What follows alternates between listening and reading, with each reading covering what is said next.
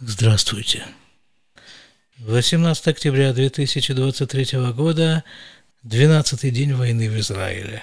Вы слушаете 391 выпуск подкаста из Израиля. Вчера мы ездили к нашему сыну, к тому сыну, который служит в боевой части в бригаде Гевати и находится сейчас на Шетах Кинус, так называемый. То есть это такое место – где собираются подразделения перед входом в сектор газа. А перед тем, как я расскажу о нашей с ним встрече, я хочу рассказать вам о том разговоре, который у нас состоялся по дороге на эту базу. Отвез нас туда наш старший сын. И по дороге мы говорили о информировании о ходе этой войны – в средствах массовой информации. Вот он говорит мне, вот э, ты подкастер, хорошо. О чем ты говоришь в подкасте? Ну, поскольку у подкаста у меня этот подкаст на русском языке, то он его не слушает. Так вот он меня и спрашивает, а о чем ты там рассказываешь? Ну, я говорю в общих чертах, что вот я поставил такой целью освещать войну, как она выглядит из израильской глубинки. Он отвечает, мол, э, вообще-то хорошо бы информировать народ во всем мире о том, что здесь происходит. Я говорю, так а я откуда знаю, что здесь происходит? Из тех же самых средств массовой информации, которые народ сам может копнуть и послушать и понять, что здесь происходит. Но он говорит, нет, понимаешь, вот тут нужна вот эта вот информационная война, да, нужно довести, все-таки довести, несмотря ни на какие мои соображения, что народ сам и прочее, довести до народа то, что здесь происходит, рассказать ему, а там хоть петух этот, не кукарека, или как там это говорится, хоть не расцветай. Я его спрашиваю, ну так что, рассказывать э, о том, как э, Хамас глумится над людьми, над трупами, над младенцами. Ведь, ну хорошо, они пришли убивать евреев. Ну так убейте. У вас оружие немеренно. Застрелите. Но им этого мало. Их арабская душа требует издевательств над убиваемыми, над их трупами. Ну и вот там, в тех поселениях возле сектора газа, они как бы ни в чем себе не отказывали. Результаты мы видим э, в хронике, которую они же, они же выложили. Это как бы высший уровень издевательства. Не просто издеваться физически, а фотографировать эти издевательства и потом выкладывать их в сеть. Вот это вот и есть борьба палестинского народа за освобождение.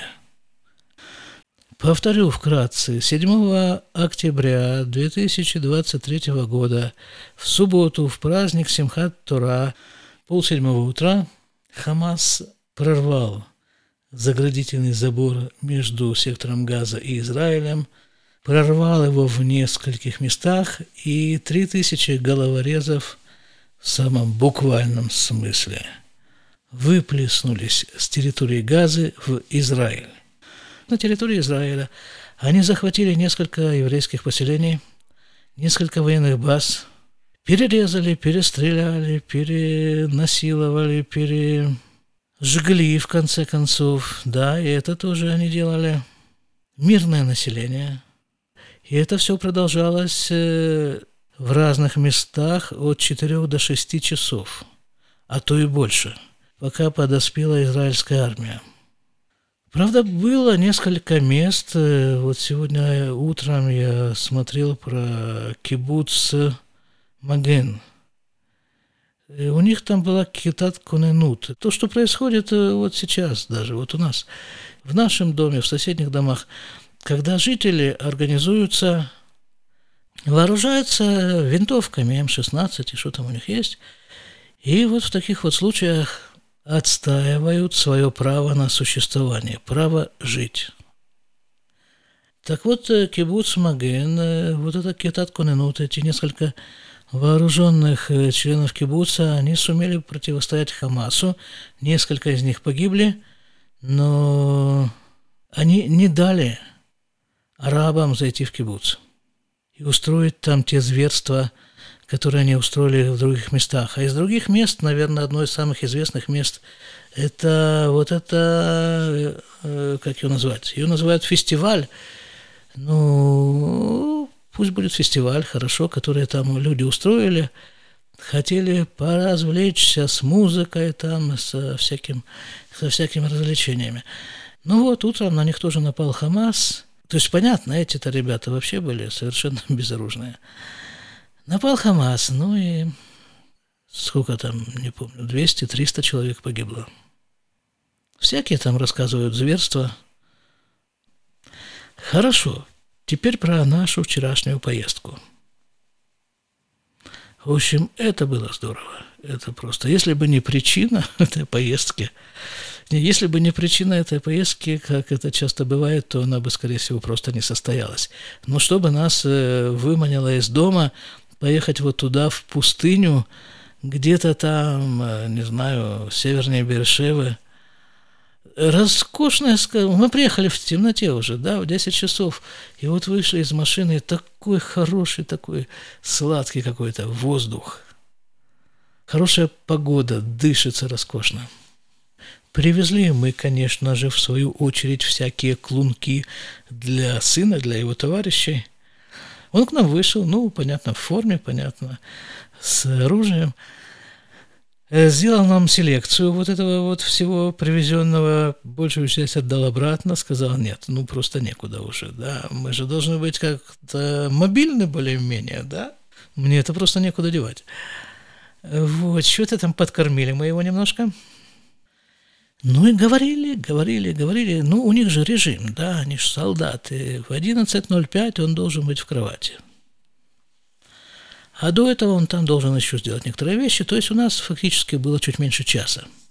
Говорит совершенно очевидно, что вход сухопутных войск в Газу состоится после соответствующей бомбардировки, артиллерийской подготовки, танковой зачистки, еще там чего-то, чего-то и еще чего-то, неизбежно будет ввод войск в Газу. Но эти войска тоже вводятся в строго определенном порядке. Он говорит, э, есть расписанный строго определенный план, как именно входить в сектор газа, каждое подразделение, каждый солдат, его функция, что он должен делать. Вот, скажем, его функция. Он и еще трое солдат, они как бы такая единица, которая занимается гранатометом. Вот э, они его разбирают на четыре части, они его на себе э, несут до какой-то определенной точки, там они его собирают, ну и начинают пулять, куда там положено гранатами. Ну и дальше собрали, понесли.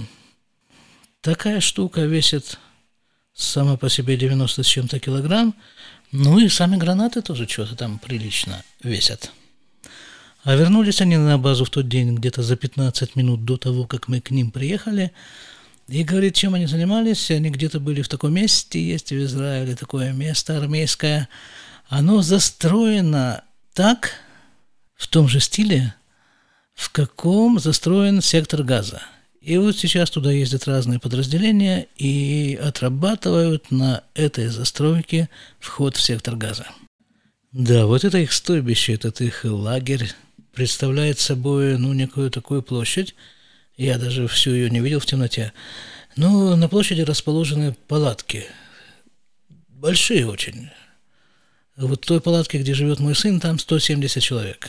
И таких палаток там, ну, не знаю, 6, 7, 8. И еще палатки помельче есть тоже. У входа в палатку такую изрядную площадь занимают э, упорядоченно составленные ящики самого разного размера. Это те ящики, в которых э, солдатам привозят родители, добровольцы и прочее, прочее организации Привозят им туда еду и предметы первой и какой угодно необходимости. Мы, пока проходили мимо этих ящиков, успели прочитать. Для вегетарианцев отдельная стопка, предметы личной гигиены, и там еще чего-то много очень. А им как-то по ошибке, ну у них там нет женщин на их базе, ну, все-таки все равно, на всякий случай, доставили им ящики с э, женской одеждой, женским бельем – Ну и тут они уже, ну надо даже повеселиться ребятам, они все это на себя напялили, сфотографировались, да, во всяких лифчиках, и послали это все родным семьям, мол, вот воюем, как можем. Вот, вот мы когда там были, там, ну мы приехали э, одними из первых, если не первыми, туда. Потом начали подъезжать машины, машины, родители, родители, родители. Многих из них мы знаем еще по его довоенной этой жизни. И как там крики начались да, такие, типа «Суп! Горячий суп! Суп из бататы! Суп из э, овощей! Там еще там чего-то там, шницели! Там еще какие-то там лакомства такие всякие горячие! Давай, кому? Все, заходи, подходи!»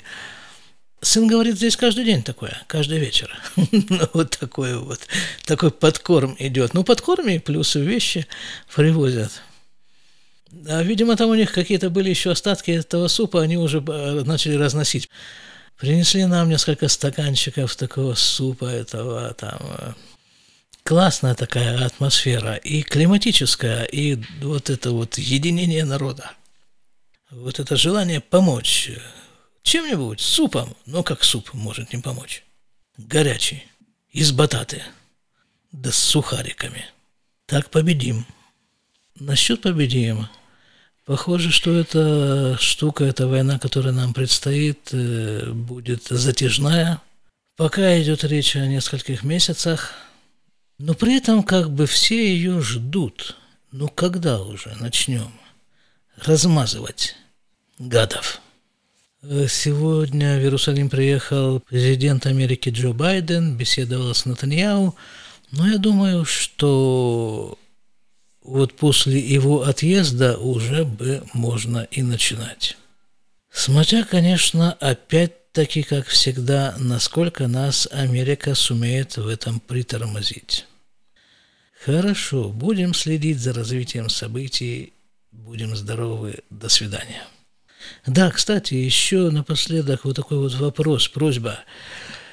Скажите, вот если есть что поправить мне вот в этих вот выпусках, там, э, скажите, напишите, в Facebook напишите, в комментариях напишите, как-нибудь дайте знать, я же себя со стороны не слышу. Ну вот теперь до свидания.